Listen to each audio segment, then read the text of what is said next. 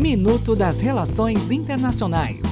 Olá, aqui é Adélio Araújo e essas são as notícias de hoje. Japão. Sonda da Agência Japonesa de Exploração Aeroespacial aterriza no asteroide Ryugu para pesquisar sobre os elementos do espaço que contribuíram para o surgimento da água e da vida em nosso planeta. A sonda foi lançada em dezembro de 2014 e deverá retornar para a Terra com suas amostras em 2020. México. Por unanimidade, Senado mexicano aprova a criação da Guarda Nacional. Agora existe um marco legal para as Forças Armadas realizarem atividades de segurança pública nas ruas por um período de cinco anos. Venezuela. Nicolás Maduro ordenou nesta quinta-feira o fechamento da fronteira com o Brasil, ocorrendo às 15 horas.